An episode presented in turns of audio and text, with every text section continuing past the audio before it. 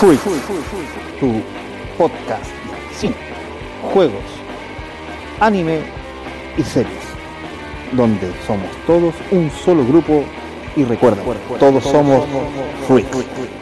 Hola chicos, bienvenidos a una nueva entrevista aquí en Freaks. En esta oportunidad tenemos al gran, al único e ídolo de muchos de nosotros, Marco Salos. Hola Marco, ¿cómo estás? Bien, que aquí estamos, pues, bebé. Bueno, gracias por aceptar nuestra invitación. He de decirte que nosotros somos muy fanáticos tuyos, principalmente desde Kiltro en adelante. Una película que nos, nos gustó muchísimo, nos, nos recordó mucho el, el, cine de Robert Rodríguez en su momento, y principalmente que fue la primera película de artes marciales chilena. Buena. Dime, ¿cómo llegaste tú a, a, a, todo este mundo? Principalmente, por lo que tengo entendido, partiste como doble de acción. ¿Cómo llegaste a este mundo? Bueno, sí, partí, bueno, por las artes marciales, siempre tuve la, mm, entrenar artes marciales de muy chico, siempre tuve esa como inquietud y desde que vi a Bruce Lee en Operación Dragón, eh, fue como un, ya, una, un despertar a, a, mi camino y a lo que quería hacer, dedicarme en mi vida, que eran las artes marciales, no tenía muy claro que era el cine ni nada, sino que sabía que quería entrenar y irme por el camino de las artes marciales y, y después, eh, claramente, se dio la oportunidad de ir a México y en México conocí una persona que se llama José Luis Mosca, que es un eh, chileno también que vive en México, que hace películas de como bajo presupuesto, video homes, que está, había hecho películas ya de artes marciales y de acción. Y ahí fue como, oye, esto es real, esto es posible, esto eh, se puede, ¿me entendí? Entonces ahí fue como, voy a, ahí prácticamente dije, esto lo voy a intentar. Y ahí a poquito me fui metiendo, estuve en México, recibí una, una beca en Televisa, eh, estudié en el SEA de actuación y ahí me fui a Los Ángeles a probar suerte y empecé ahí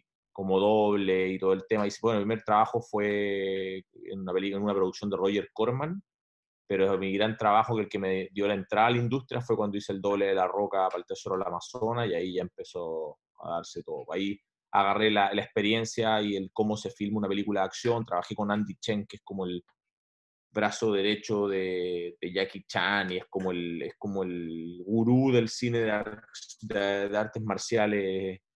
Y de ahí prácticamente agarré toda esa experiencia y me fui a Chile a producir Kiltro. Y así, así fue como la primera película, como nació Kiltro, digamos. Perfecto. Ah, ya que estamos en Kiltro, ¿cómo, ¿cómo nace Kiltro, la idea de Kiltro y tu tu relación con el director? A Ernesto lo conozco desde el colegio, de, de, crecimos juntos, él siempre, bueno, él siempre me, me contaba sobre su volá con la cámara y él quería ser director de cine y yo con las artes marciales, entonces como que teníamos esa cuestión en común de hacer cosas, hacer videos y cuando nos tocaban trabajos para el colegio y había que hacer algo, grabar algo, siempre nos juntábamos y decíamos, ya, podríamos hacer como un video de karate y tú lo grabás y lo editás. Y, como que siempre chicos fuimos muy amigos con eso. Y claramente yo cuando me fui a Los Ángeles y empecé a trabajar allá y él se recibió, terminó su carrera, yo lo invité a que se fuera conmigo allá y empezar a hacer proyectos juntos. Entonces siempre teníamos la idea de hacer una película como de artes marciales en patronato y, y mostrarte ese como submundo así eh, meter como toda la onda anime y como que crear todo un, mito ahí, una cuestión ahora con la diferente, las diferentes culturas que hay en, en, en, patronato en Chile y obviamente así nace esta idea de, del quiltro o el perro quiltro de alguna forma que tiene mezcla de razas y todo el tema, era como por eso el nombre y, y bueno, así nació la idea. Perfecto. Ayer yo la, la, la, volví a ver y he de decir que la escena con el espolón es genial, esa pelea al final. Sigo alucinando, sí. igual cuando la vi por allá por el 2006. Ah, sí, es buena la pelea, la verdad que quedó, quedó bien. Para ser la primera que hicimos, esa pelea quedó súper bien lograda, la verdad. ¿Tú, ¿tú coordinaste la, las escenas de acción? Sí, pues sí, obviamente sí. Yo hice todo el trabajo yo contraté, hice un casting masivo donde llegaron más de 400 personas, eh, elegí a, un, a, 10 personas y esos 10 los entrené por, durante 6 meses para de alguna forma enseñarles lo que es la pelea en el cine y, y, todo lo que había aprendido con Andy Chen en Estados Unidos para replicarlo en Chile con, con el equipo. Y de ahí nace el equipo de stunts de Kiltro y después lo repetimos para Mirachman y después de hecho empezaron a pedirlos para servicios en telenovelas y cosas así y ahora claramente siguen activos ellos y siguen trabajando en diferentes cosas, series y son como el equipo oficial de stands que hay en Chile. Perfecto, maravilloso. Después de, Kiltro, como tú decías, pasamos a, a Mirachman, el primer superhéroe fílmico chileno que, bueno, Kiltro también tuvo una versión en cómics, por lo que recuerdo que la, él la ha comprado con la revista Caleuche, que fue como un spin-off que venía como siendo una precuela. Y ahora está, viene el boom nuevamente de Mirage gracias al cómics, que en algún momento va a ser editado. Sí fue lanzado, recuerdo, en la estación Mapucho. ¿Cómo nace Mirage para ti? Mirachan fue una idea, claro, con Ernesto después de Kiltro siempre ahí teníamos, queríamos eh, seguir trabajando y explorando diferentes historias y el, superhéroe siempre fue claramente eh, algo que a los dos, o sea, era como, no sé, pues era como, obviamente teníamos que hacer un superhéroe con artes marciales y salir a pelear a la calle como real, así como, ¿qué pasa? Como un superhéroe, la versión pobre, la versión pobre de Batman, así era como, ¿qué pasa si un gallo que, tiene, que quiere hacer justicia por alguna razón sale a la calle, pero no, pero es real, no tiene plata, compadre, es como... De hecho, andando en micro. ¿Cómo sería eso, Sí, pues sí, es, acuérdate que este superhéroe nace antes de Kikas, nace antes de todos estos superhéroes después que los vimos. O sea, Mirachman fue en ese super original. Eh, nosotros cuando nos lanzamos en el Comic Con de San Diego, después de un año que nosotros lanzamos Mirachman, apareció el, el cómic de Kikas. Eh, ese concepto fue como súper eh, original de Mirachman y creo que, claro, ese, esa cosa que tiene Mirachman es como bien auténtica y por eso la gente conecta tanto con esa película. La que una película que teníamos cero expectativa, era como queríamos hacer una película entretenida, pasarlo bien. Kiltro fue una tremenda producción, fue bien estresante, entonces queríamos hacer algo como más, más relajado, más, más, más documental, más callejero y, y terminó teniendo muy, buenos resultados, la verdad, muy buena respuesta con el público. Sí, es una película muy, muy, muy buena. Dentro de, toda tu filmografía, que es bastante admirable, trabajaste con Robert Rodríguez y, uno y con uno de mis actores favoritos, que es Danny Trejo, en, Machete Kills. ¿Qué tal fue esa experiencia?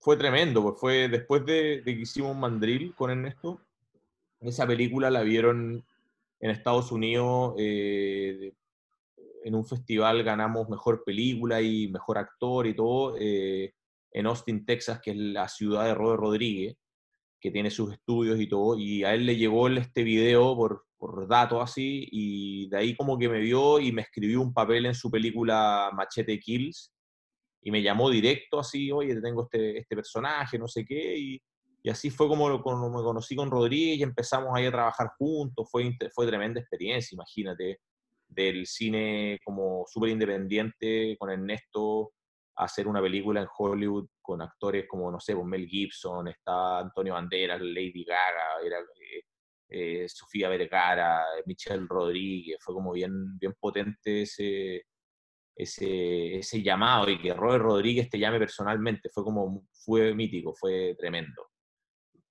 Sí, perfecto. Te, diré que yo todavía estoy esperando la continuación. Machete va al espacio, que ojalá ah, llegue en algún momento. Sí. pues bueno, no sabemos ahora con toda esta locura del virus, no sabemos cuándo va a retomar el cine, cuándo se van a empezar las producciones de nuevo. Vamos a ver, pues hay que esperar. Está, complicado. Ahora, una, la siguiente pregunta que teníamos anotada aquí es, ¿cuál es tu personaje favorito de los que has interpretado? Uh, es súper difícil. Es súper difícil esa pregunta porque todos tienen un... Eh, yo te diría que solo de la serie From Dust Till Dawn de Robert Rodríguez es uno de los personajes que más me gustaba. Eh, tenía una historia súper entretenida que se iba a desarrollar en, el, en, la cuarta temporada, pero al final no se filmó.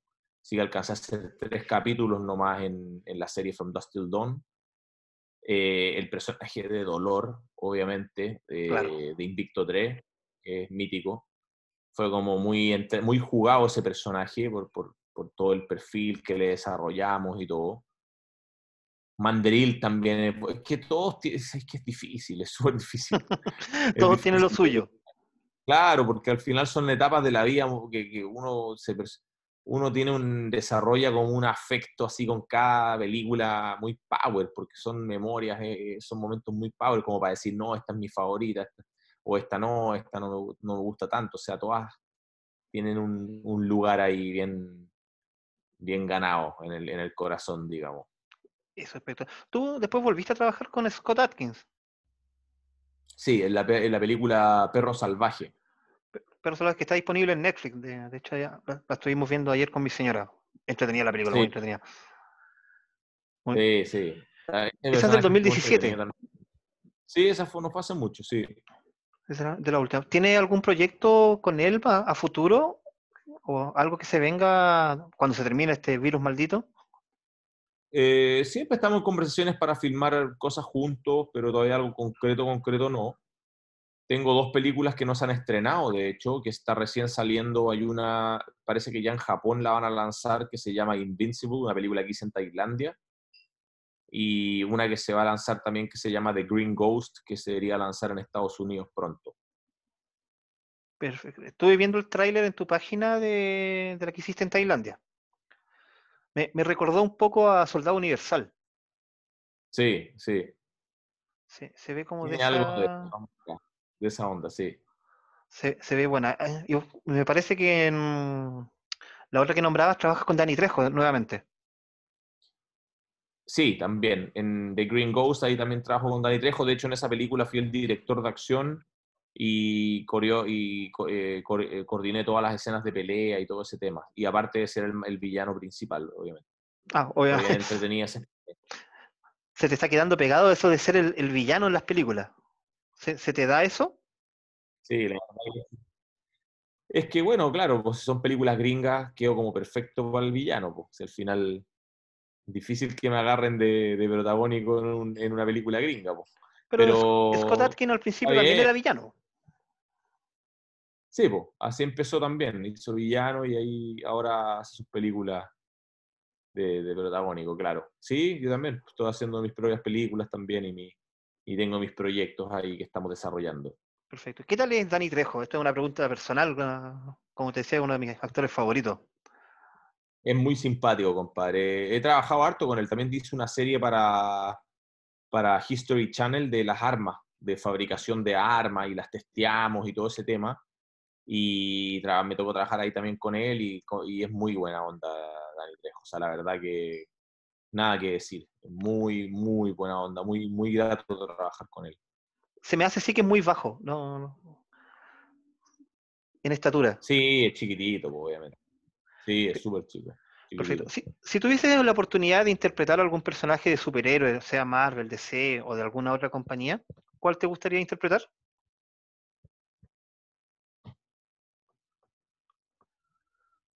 O sea, el que me gustaría, pero que ya lo interpreté en un corto y estoy esperando que salga la película, es Sam Bodende, que es un cómic colombiano. Mm. es un superhéroe latinoamericano que es tremendo el personaje. De hecho, tengo, hay fotos en internet, hay un trailer, hay cómic, hay de todo, y estamos ahí, tenemos ese proyecto eh, empujándolo para que salga, para que se pueda filmar, porque es una, una historia tremenda. Perfecto. Eh, todo esto, obviamente, cuando termine nuestro periodo de, cuarentena. Lo otro ¿qué nos puedes hablar sobre tu producto, el Kaiway, y del casco de crecimiento de pelo? De hecho, yo ocupo este, esta bandana porque pelo se me escapó hace harto tiempo. Eh, sí, lo que pasa es que tengo uno de mis emprendimientos que tengo, es mi página web marcosarol.cl, donde, eh, bueno, en mi vida de alguna forma estoy juntando como todo mi, las inquietudes que tengo, como que si alguien quiere saber más de mí, se mete a la página y bueno, hay, hay sesiones de coaching, por ejemplo, si alguien quiere entender sobre dieta o hacer un plan nutricional o un plan para entrenar, puede, puede tener una sesión directamente conmigo privada por Zoom o por WhatsApp o, por alguna aplicación donde los les puedo guiar en sus entrenamientos, en su alimentación. Y también voy compartiendo como datos que se me hacen curiosos. Por ejemplo, lo del pelo es un tema que obviamente yo he tenido suerte que algo he podido conservar, pero estamos tratando de, retrasar ahí el, para poder seguir haciendo algunos papeles eh, con, un poco de pelo, si no tener que aplicar el, a lo Vin Diesel ahí nomás, todos los papeles.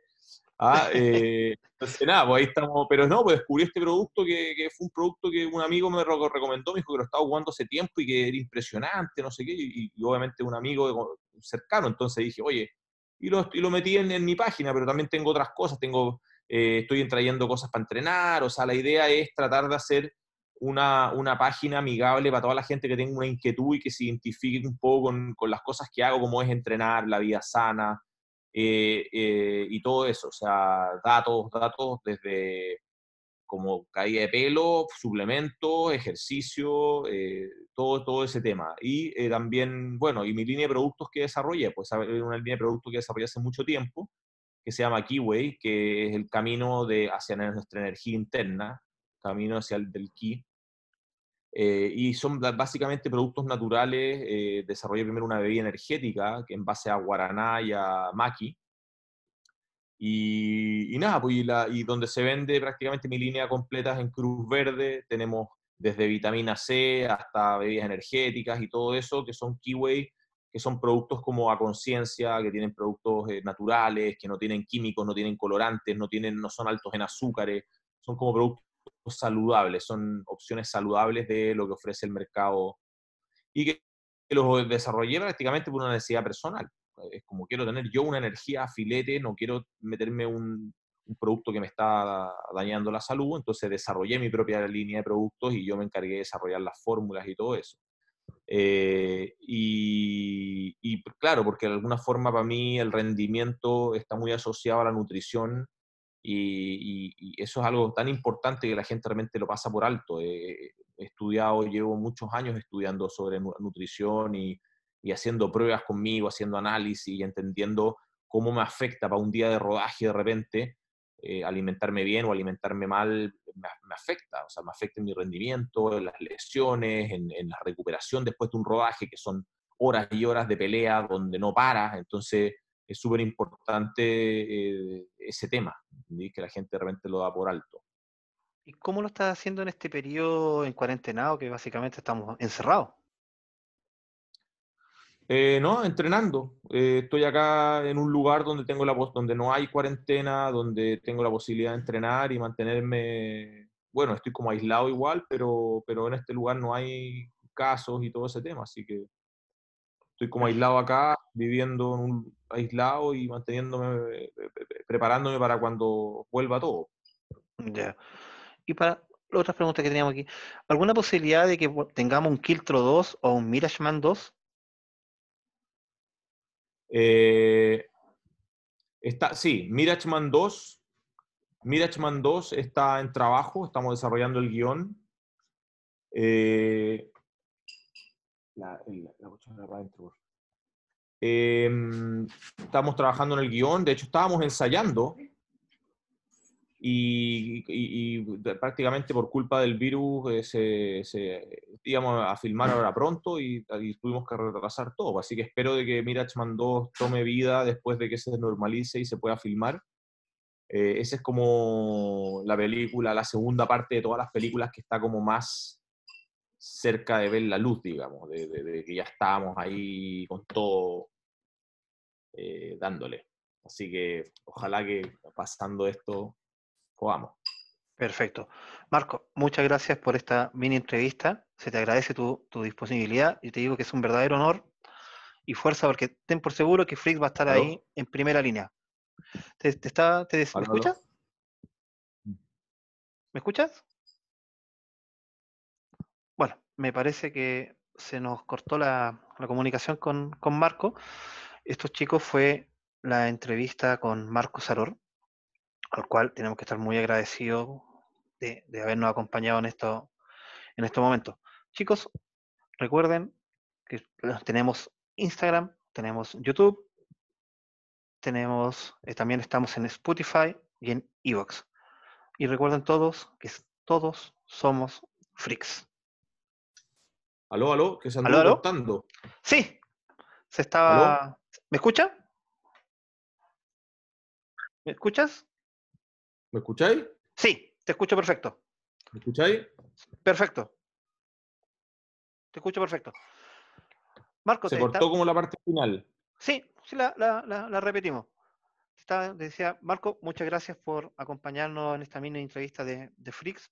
Somos unos grandes admiradores tuyos. Vamos a esperar con ansia la continuación de Mirage Bueno, pues muchas gracias y nada, pues, los dejo, los dejo invitados.